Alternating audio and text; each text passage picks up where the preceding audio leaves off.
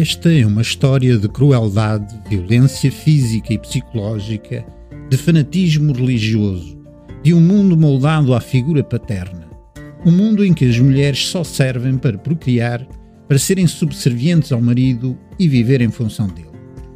É uma família completamente estruturada que vivia segundo regras estritas, emanadas de um pai fundamentalista religioso e uma mãe seguidista e impotente.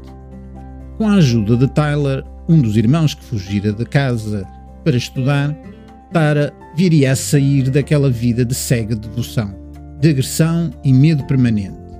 E entre o trabalho duro e a leitura às escondidas dos livros de escola, conseguiu afirmar-se como pessoa. Apesar de todos os traumas de infância e de juventude, apesar de nunca ter andado na escola, contra todas as probabilidades, Tara se formaria em Cambridge, depois em Harvard. Ela que vivera num mundo fechado sobre si mesmo, de repente era uma cidadã do mundo, respeitada por todos, menos pela família que a via como um demónio. Ela a encarnação do mal, e a família a agarrar, prender, a não a deixar sair. Fugir não foi fácil, mas com isso ganhou uma vida.